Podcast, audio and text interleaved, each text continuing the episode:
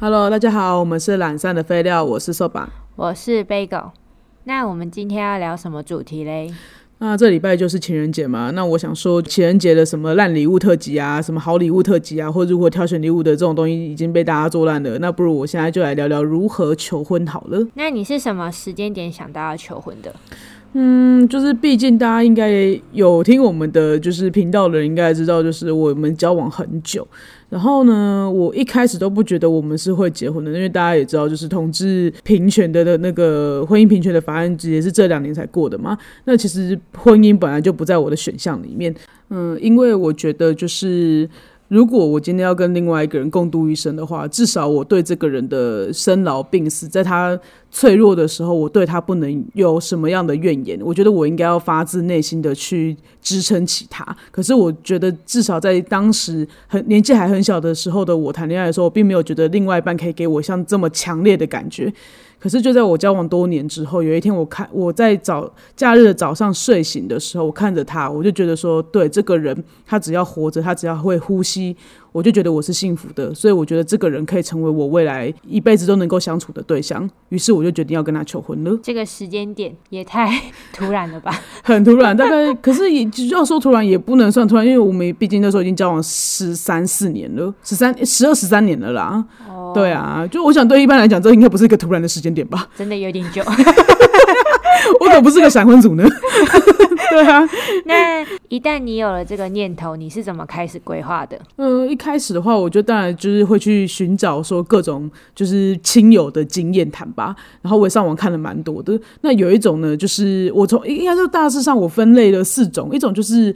第一种就是非常浮夸的那一种，就是哦要在很多不陌生人面前，然后就是例如说什么像在那个斑马线上面啊，趁着红灯的时候啊，然后冲到马路的正中央，然后跟对方求婚的这种，这是第一种。尬了吧？这个真的很尬。我看那个画面的时候，我都有点担心，就是就是我我 我另外一半会不会想要寻求这么豪华的一个场面？然后呢，第二种就是有朋友约了一群朋友去。然后让朋友当 say 好的人，然后可能会是说哦，一个一个拿那个气球啊、玫瑰花，然后就是一路给一路给，然后给到目的地，然后再由我之类的人，就是要求婚的那个人站出来，然后跟对方求婚。这是另外一种，就是要尴尬不尴尬，因为都是这这时候围观的人会是你认识的人，所以可能。然后你 你表情管理还要管理好，对对对，你就是要非常不尴尬。例如像我刚刚在告白的时候，我就有一阵尴尬，就是我有就是对面毕竟坐着我妹，我就要讲这种事情。其实我内心就是你知道，我已经有一度有一种尴尬感。我我真的也讲不太出口。对啊对啊，就是你身边要围绕着一群自己的亲友，我就是可能要看人。然后第三种就是没有人知道睡觉的时候啊，或者什么就是很私人的场合里面，那你就偷偷的把它拿出来。然后还有一种的话，那个我我觉得比较常见的就是这种，就是可能就是呃那个在餐厅里面，你跟餐厅讲好，然后就拿出戒指来求婚的这种。我我我我身边有朋友是这种的，对。然后呢，就是我觉得大家不要太浮夸啦，就是说你要考虑的是你这你要求婚的那个对象他喜欢的是什么。对啊，如果说对方其实平常就是很喜欢追求仪式感的人，如果你只有在那个就是睡醒的时候给他一个戒指，说嫁给我吧，我觉得我相信他已经觉得你很没有诚意。就即使你在你心中这是最浪漫的方法，因为有些人追求这是这种平淡的浪漫啊。对，但是如果对方是个很追求仪式感的人，就你给他搞这招，他一定觉得靠腰，我的我的婚礼就这样吗？我的我的求婚就这样吗？我们交往期间，你对我的爱就这样吗？对对，可是如果说是一个就是明明就没有很喜欢浮夸的人，然后结果你在大家面前在那边让大家在那边喊嫁给他，嫁给他，嫁给他，然后他就是只想把戒指丢你脸上的那种，那好像也不是很，你知道吗？尴尬，就很尴尬啊。因为我觉得有些人会真的很怕这种尴尬的场合吧。嗯，对啊。如果是我的话，我好像也不行。对啊，就是。而且我觉得有些人就是搞不清楚的两个人，你知道交往到什么程度就在搞这套，然后就是对方根本不想答应，也只好你知道，硬笑笑着我勉强。对对，礼貌又不失尴尬的收下。对对，我刚刚突然想不到这句话是什么，没错，微笑的收下他这样子。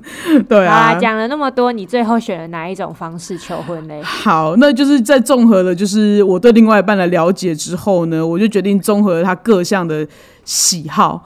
然后我心中那个很美的一个求婚场景，就是因为他很喜欢樱花嘛，然后他也非常喜欢日本，那我就想说，我想要在满开的樱花树下跟他求婚。我最后的决定是这样，但其实这个是一个很很笼统的概念啦。对啊，那你是怎么开始执行的？开始执行的话，就是呃，第一步的话，当你决定要做这件事情的时候呢，你一定要先想清楚的是，你要在满开的樱花树下的话，代表你要去的是樱花季。对，也就是超废话。对这句话非常废话，但是你就要记得这句话代表你的机票会很贵。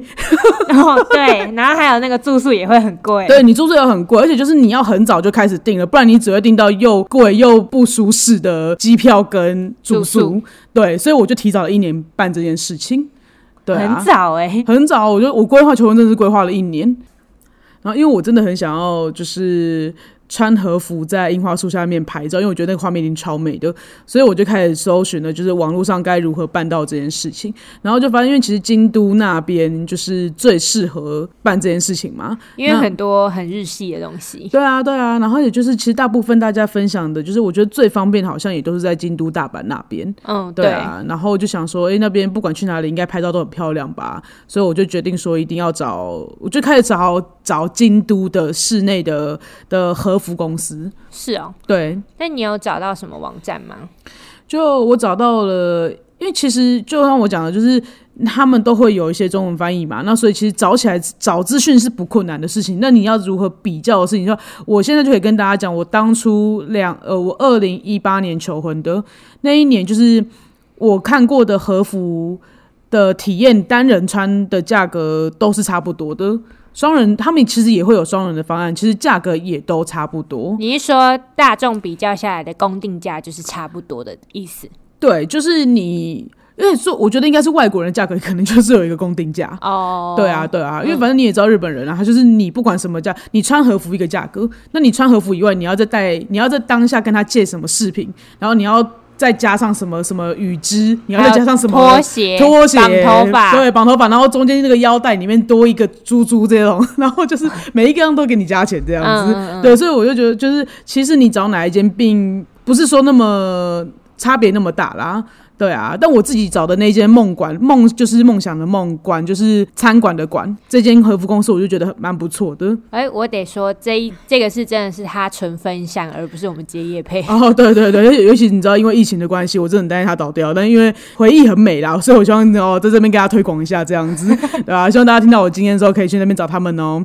那但是 anyway，总而言之，我的意思就是说，就是我后来为什么决定这间，原因是我看到了这间有在帮我们帮人家做拍摄的服务，而且价格又不贵。既然你都已经讲说价格不贵了，那你要不要分享给大家？好，那当然就是，毕竟我都聊这个话题，我当然要分享给大家喽。那就是情侣方，也就是两个人穿和服就是六千五，发型设计一千五，化妆三千，然后外拍的话是两万四千两百元。大家记得这个币值是日币哦，不要忘记了。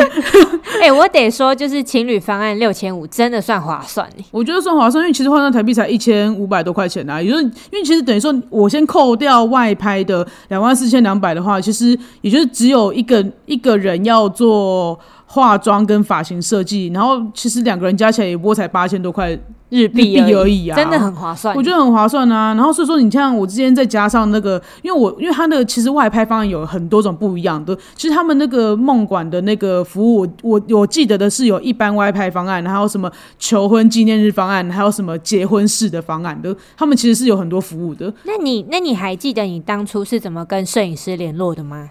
就是一开始就是我先寄信跟他们说，我想要加这个外拍的方案，然后也是他们跟我说，因为一般跟求婚还有纪念日方案的不同就在于说，你会多一个随行人员。那你多这个随行人员要干嘛呢？就是摄影师的旁边那个随行就助手就帮你拿花啊，然后帮你就是 然后帮你小助理，小助小助理就是真的一个小助理，其实我觉得你多一个助理就是蛮蛮重要的，因为我那时候就是我即兴跟他们说我要求婚嘛，嗯，对啊，然后所以他们才问我说我要不要改成这方案，然后到时候就是会有人在旁边，你知道协助我做出我的惊喜的部分，哦啊，不然摄影师无法干那么多事情的。嗯嗯，嗯对啊嗯对啊那那个小助理有需要再另外加钱吗？还是就是这个方案里面包含的？就是求婚纪念日方案包含的。哦，对，啊，对啊，好懂，没错没错，等于是说两万块付两个人薪水。哎，对对对对，大概是这个概念，没有错没有错。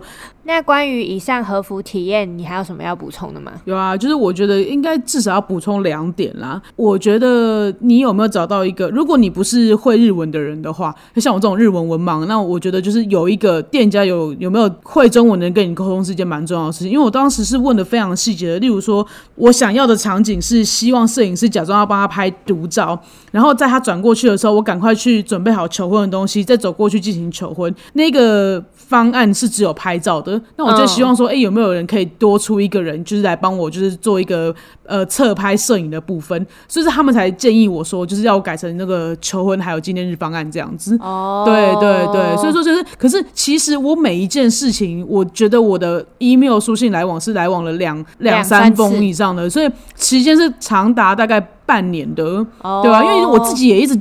举棋不定嘛，然后我有很多事情不是当下就做好决定的，都是我边想边做，边想边做的。嗯，对啊，对啊，然后所以就，可是他们就一直都非常有耐心，然后也会去帮我想什么样的方案比较好。而且就是，就算我当天没有花，他们他们你还可以加钱叫他们去帮你买花。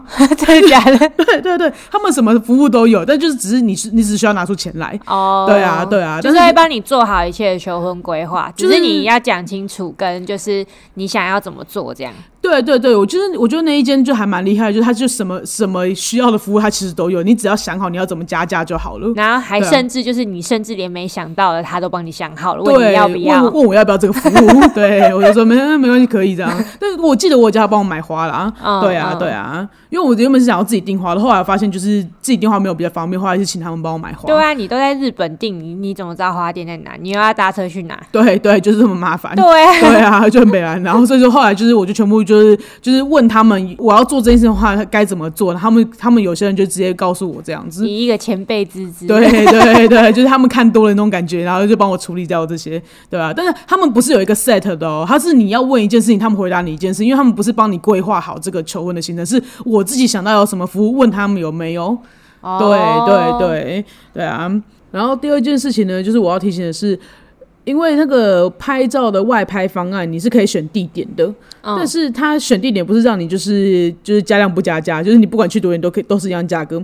他是说，就是第一个是要考量的是距离的部分，越远的地方他一定会加更多的钱。你才他才会去那个地方拍，例如说我们那个什么梦馆是在京都的市区吗？你要是去到蓝山的话，就是要加更贵一点的钱，他才会带你去蓝山拍照。然后像我的话，除了距离以外呢，第二个考虑的是你去的地点有没有需要门票的部分。哦那如果说需要门票的话，那就包含你们两个人，还有就是摄影师跟小助手的门票钱都要我们自己自掏腰包来去付它。哦，对，还有另外一个就是交通的费用也是我们要自己负担的。对，就是我们可能我们会从梦馆抵达社成园的话，我记得我们是搭计程车，那那个计程车费用是我们付。哦，反正就全程都是要由你们这边去支出的对对对，但我记得那个价格都对我来说都是都不算是很大的金额这样。对金额，因为我记得那个才社成园可能才几百块的那个日币的票钱而已。哦，对啊，懂对啊，嗯没错。嘿，那所以大概就是要提醒的，大概就是这两件事情吧。那你要分享一下当天求婚的过程吗？啊，就是当天那其实一早起来，大家一定都非常非常紧张的，而且当时我就是以一个就是要弄惊喜的状态在进行这件事情的嘛。一大早起来是多早？其实因为你要穿和服的话是要定时间的，你不能就是你要七早八早就要预约好。哦，你的意思是说，他可能就是，例如说有九点啊、10点点啊。哦，对对对，哦对，这边还有一个小撇步，就是说，因为他们当天的和服都是先挑先选的，嗯，所以你就是尽量可以早一点就早一点去，然后就可以挑到比较好看的，因为你等于是你先选的嘛。对啊，你的意思是说，例如说你是十点的，但你可以在九点四十或是九点半到。不是，我不是这意思，我指的是，因为他们可能一一间店就是一百套，我不知道他到底有几套，总共可能就是一百套和服。可是通常我们借和服会穿一整天，不是几借几个小时，像我们都会穿一整天的嘛。嗯，那我们穿一整天的话，那你是不是你先去的话，一百件的话，你就可以先挑前面一百件都挑得到。那如果说你是下午两点去挑的话，你是不是只剩五十件？因为前面可能前面五十件都被早上人挑掉了，你就穿不到那些衣服了，你就无法挑到那些比较好看的啦。我的意思是，所以就是要越早到越好。就是像我就挑，我记得我是挑十点左右。对啊，就是最早的时间应该是八点九点吧，啊，我就不想要那么早，对啊，因为还要化妆啊，嗯，对对对对对，所以我的意思就是说，大家就是抓一下时间。我指的是，如果你要预约时间的话，我我会推荐就是尽量预约当天早一点的时段，哦，对对对它是这样子分的，是这样分的，因为他们衣服借走了，他就会借走人家，就他就给他借一整整天。对对对，哦没错。然后所以说我们去那边的时候呢，就早上去了嘛。嗯那一开始的话，有一个人。我那时候因为我还不知道他其实就是我当天的小助手，嗯，对，然后他就是直接带小伴去挑衣服，因为我想原本以为说，哎、他就是我以为他们的工作人员，然后可能会把我们分别带开，因为我是要穿男装的嘛，嗯对啊，嗯然后可是其实那时候就是变成是因为我们选择了求婚跟纪念日方案，就变成是他一个人负责我们两个人挑选衣服的部分，对，然后所以他他就蛮厉害的，就是他就是带我们，就是先看看我们的身高啊，然后就是看说，哎、那他就先带小半去挑女生的。他就会一整排的那个 size 的衣服都在那边，然后你就可以，他可以帮你配颜色啊。他因为那时候我们还可能会搭配，因为那时候是四月嘛，嗯。会有一点冷，然后他就还会有那种外面的，我不知道是披肩还是那叫什么东西的，还是雨衣啊，马褂，没不不是马褂，对，然后就是要会帮他挑就是配色的部分啊，就是你不用想太多，因为他就是他会帮你调。嗯，如果你一，因为我觉得我们这种就是最怕一点 sense 都没有的人在那边就是很无助，但他就不会让你这么无助。嗯嗯，对对，他就是会一件一件帮你挑，他从里面挑到外面，哇哦。因为就对很棒，因为他因为他会穿好几层嘛，嗯，然后就问你说里面是，我记得他还会有一种就是夹在最外面的一件跟里衣的中间那一层的，它也会让你做出渐层的颜色，那个你也可以调的。你这个好细节哦！我当初好像选最便宜的吧，好像只有两两个颜色可以选，真的假的？就是和服跟就是腰带的颜色，其他都没有。真的假的？可是因为那时候我觉得，因为哦可能我我们那时候可能你知道我们是大户，就是那种哦有比较高级一点的服务。讲什么就付什么的大户，对对对对，要什么有什么就付钱的大户。说好的小资女孩嘞，我，然 后我当时还在打肿脸充胖子嘛，没有啦，开玩笑，我觉得这不贵啊。然后反正那时候就是，然后像他们会挑腰带的颜色嘛，然后他就去搭配你那个腰带跟你和服的颜色，然后他腰他的那个绑的腰带上面还有一个东西要绑的。我记得好像有两三层吧，光是腰带就有两三层的感觉，哦对不对对你记得吧？对对对啊，对啊，他就是连那个几个颜色，他也都会问我们说哪个比较好啊，他觉得哪个比较搭这样子，然后就是也会说哦，因为这个颜色比较衬他的肤色什么，所以选这个颜色好像就是也不错这样子，对啊，所以我们选的就还蛮快的。然后后来就是就是选完和服之后，对，然后就他选完之后换我选，嗯啊，我选的就很快，因为男生真的很无聊，男生就什么蓝色吧，还有。棕色啊、哦黑色啊，哎，对对对灰对，色啊，没错，就是这几个颜。色而已。然后你的腰带也选择也不多，就是很简单，选完就没了。对，不像女生那边可以选很多很多。对啊。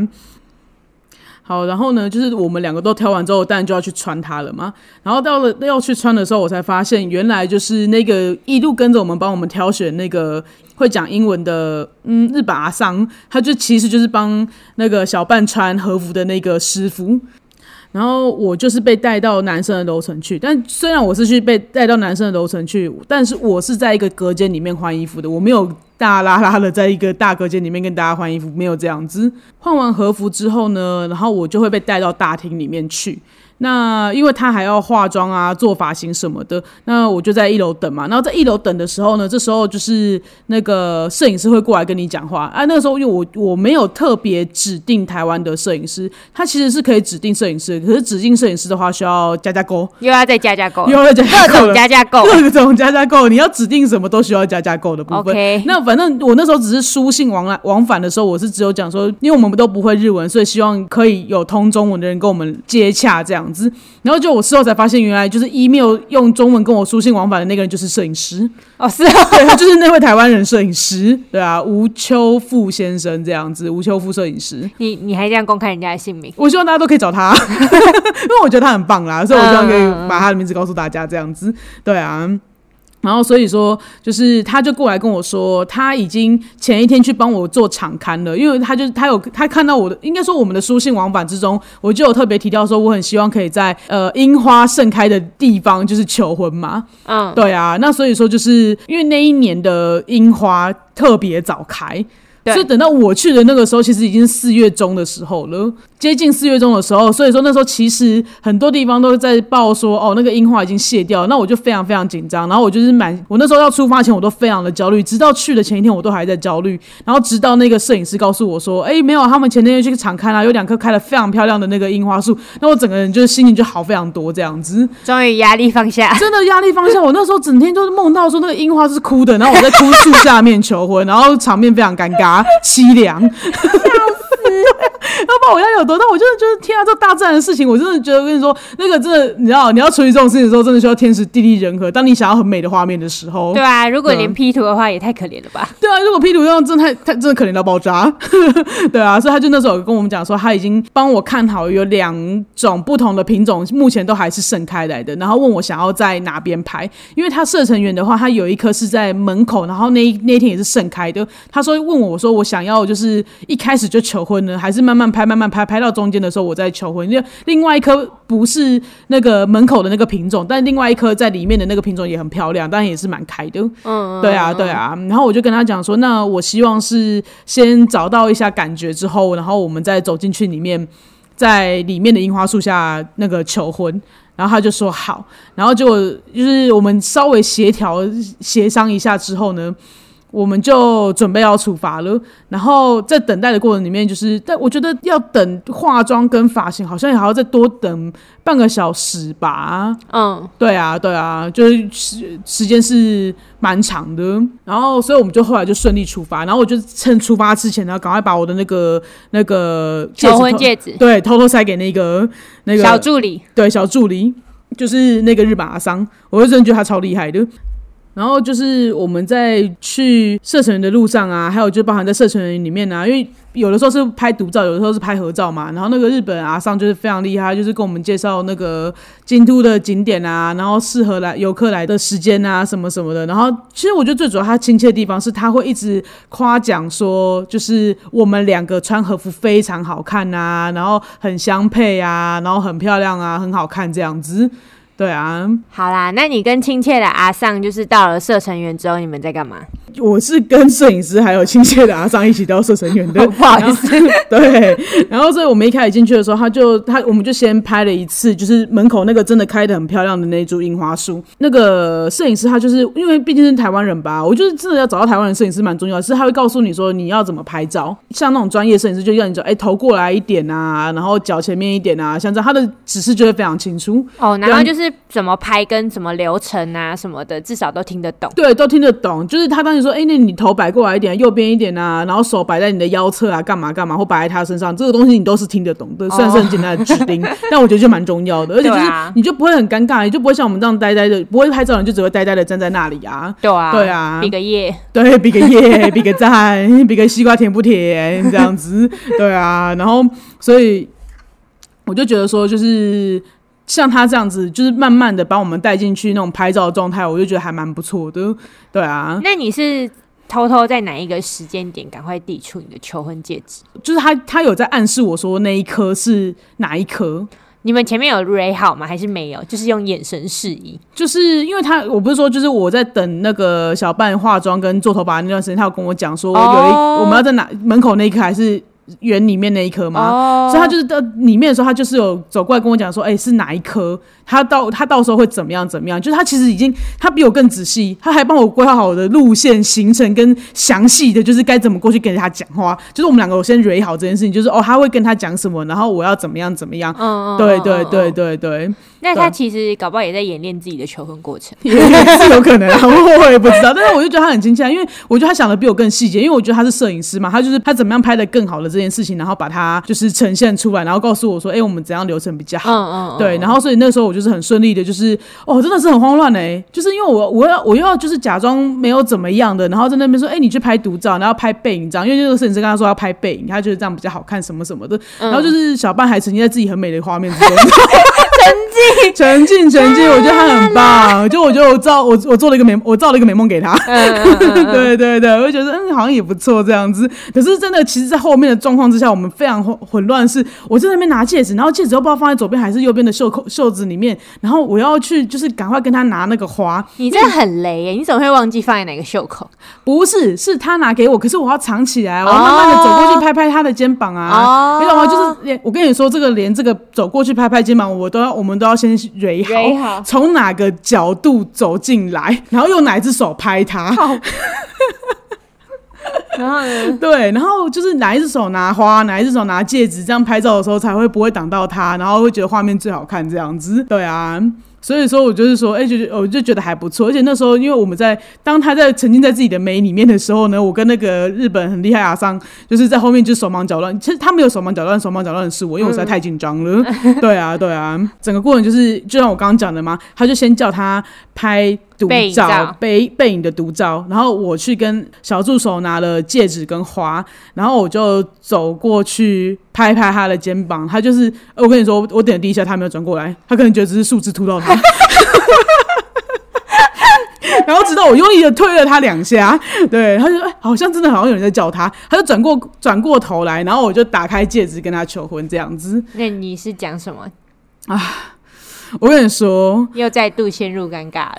没有没有没有没有，我没有陷入尴尬，但是哦我觉得就是在此就是跟各位说，就是我真的是发自内心经验者的一个沉痛的呼喊，就是大家如果就是 干嘛笑成这样，就是我真的很知道，因为我我其实我知道我那天讲的不好，可是嗯其实为什么太要紧张了。我觉得真的太紧张了，因为我觉得，因为我平常算是个我自己觉得我是个辩才无碍、口若悬河的人，对我，然后所以我就觉得说，我已经想好要讲什么，而且想了那么久的，我不可能当场说不出来，对。嗯然后结果呢，我就是当场说不出来的那一个人，呃，我我让我们来点播一首五月天的《忘词》。就是这样子，就是这么的尴尬。然后我就是觉得说，我那时候就是真的各种。也不是尴尬啦，然后就是反正就是那个什么那个摄影师，就是我觉得他努力了，还有说很浪漫，没关系，就是 就是就是说，哎、有心就就就好了，什么什么的，就是我就有点讲不太出来。可是其实我心里面有很多话想讲的，嗯，对，就所以你那个时候是这样，呃，那个不是不是，哦，他就说：“哎、你要干嘛？”然后说：“我要求婚啊，我你你愿意吗？”这样子。嗯嗯因为其实我觉得我当时有太多莫名的坚持了。我第一个做错的坚持就是不写稿。我觉得嗯我可以发自内心的在当场流利的讲出我对他的爱，但我没有。所以我现在在此沉痛的呼吁大家：如果你要求婚，请把你的讲稿拟好，写放在自己手上，看着纸条讲，不然一切都很尴尬。好，我第二个沉痛的呼吁呢，也没有多沉痛啦，就是我后来想想，我干嘛有这个坚持？反正我都花了那么多钱，为了画面好看的，我干嘛不跪？对啊，你为什么不跪？我当时心里面的想法呢，就是觉得说，我们都是女生，为什么我要跪？哎、我有就是我自己有这个坚持呢，我就觉得说，凭什么我要求你嫁给我？今天我们是两个要结婚，我为什么要跪你？对对，好我现在就是莫名的坚持，但我现在想想，就是如果跪下去，可能效果会好很多。对啊，对，啊，对啊，所以我沉痛的呼吁，如果你要当求婚那个人，就跪，画面比较好看，你就可以叫他补一个跪给你，叫他补贵给你。对，但是你当你要求婚那个当下的话，我建议你第一写好稿，第二你给我跪，啊，OK，懂。懂？我现在先做笔记起来。对，没错，我觉得这是非常重要，这是我的就是发自内心的沉痛的一个就是呼吁大家，对，以前被指指。以前被指指，在这边告诉大家我的经验谈。好，那你求婚完之后，小半的反应是什么？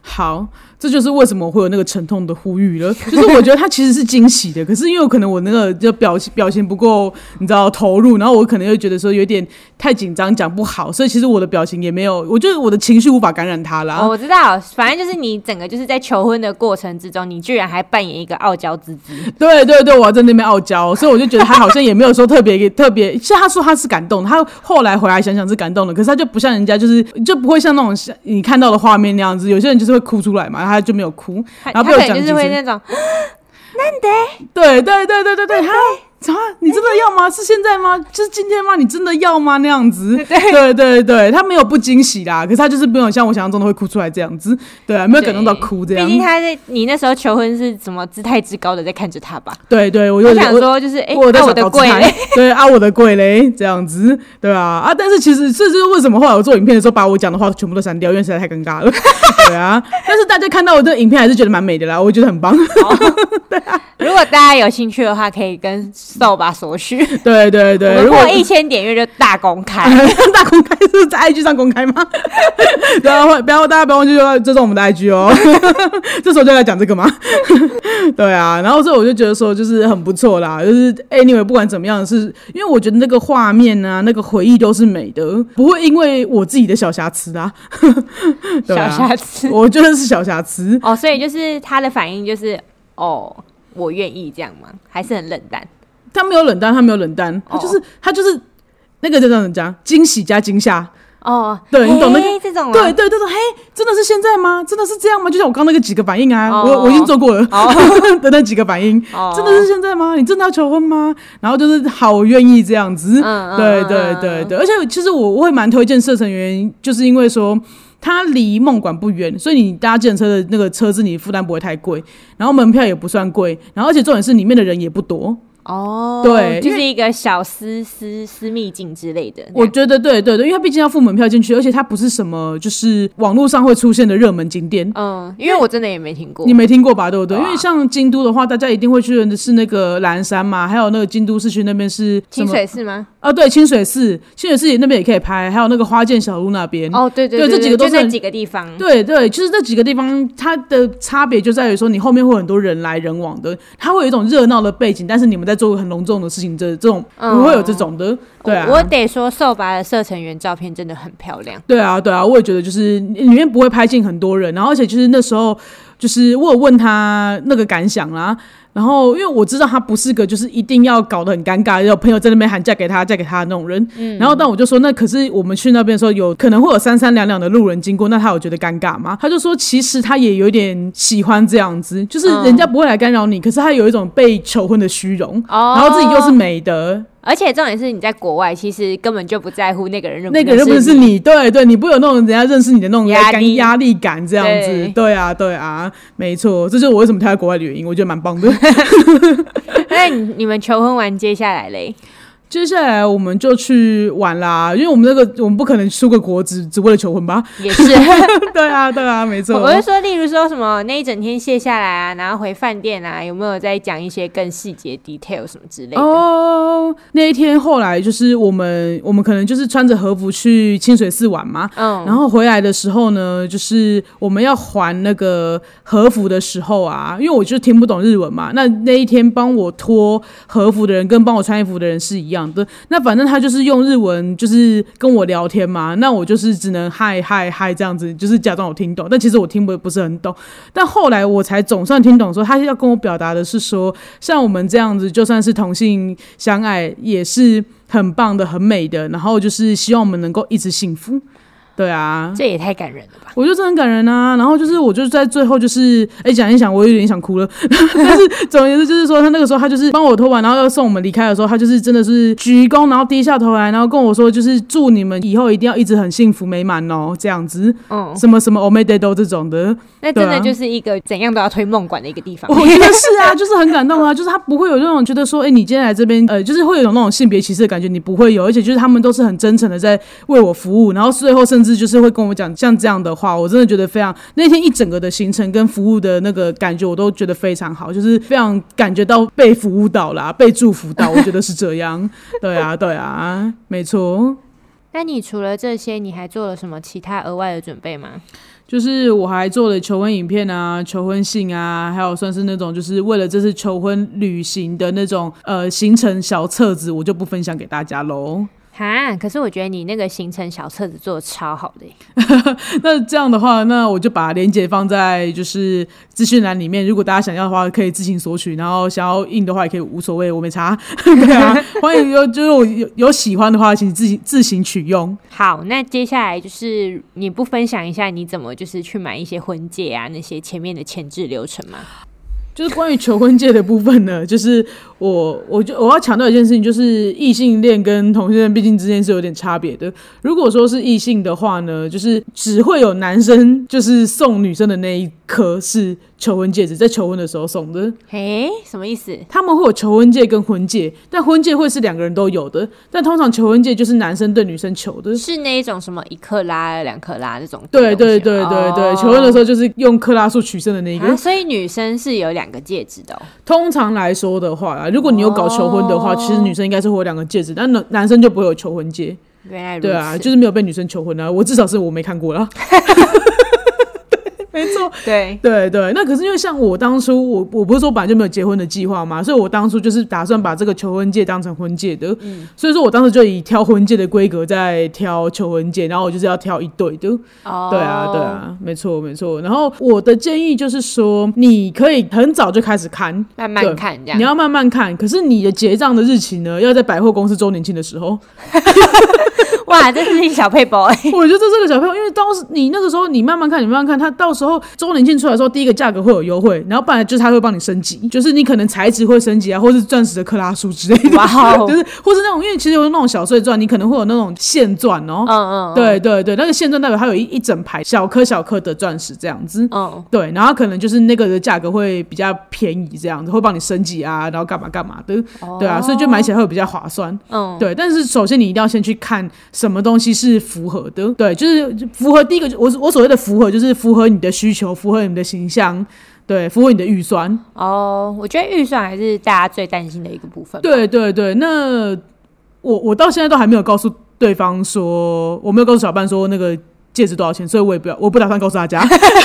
那我们就在这里封尘这个 我就是秘密这样。对，我就要封成这个秘密。但是我的意思就是说，你可以从我听过比较简单一点的是，你可以去做手做的戒指，哦，就是大家有没有去银做银饰嘛？嗯做银饰的话，你便宜一点的八百块就有，然后你要加，便宜吗？不是通常都是一千五一个课程吗？然后有可能是一千五、三千多的，嗯然后这个都是只有做戒指。如果你有含钻的话，会更贵。像我们那个时候，我我们后来另外再做的戒指就一两万块有吧？哇塞，对对对，嗯，因为这个价格是我跟他都知道，我觉得可以讲。哦，对对对对，哎，对了，我很好奇一件事情，哎，什么事情你说说？通常就是戒指不是有一个最困扰的地方，就是要偷量对方的戒围吗？我觉得比较普遍一点的做法，就是趁人家睡觉的时候，你要先先剪一段小小的绳子，然后你去测量他的无名指的戒围。无名指吗？嗯对啊，是无名指的戒围啊。嗯，然后不然就是说，你跟他一起去逛街的时候，你叫他试戴哪几个你觉得好看的戒指，然后测出他的戒围是多少。这是我自己觉得比较自然一点的。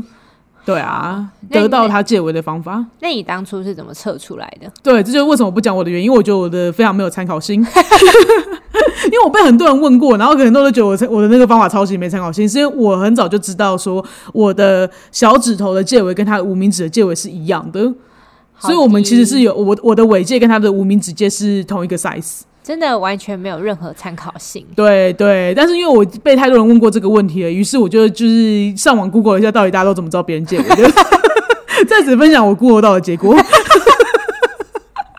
总结来说，我觉得大家最想知道的是你在这一趟里里面花了多少钱。那我就是就和服体验加拍照的部分，还有机票的部分做分享好，因为我觉得这是大家一定会花到的部分。那个和服体验加拍照的话是日币。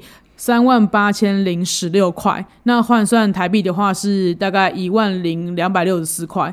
然后机票的部分的话，我们那时候是搭联航的捷星，那两个人的来回机票票价是一万九千两百一十五块。那所以加起来的话，那两个人的话就会是两万九千四百七十九元，一个人的话呢就会大概是一万四千七百三十九元的台币。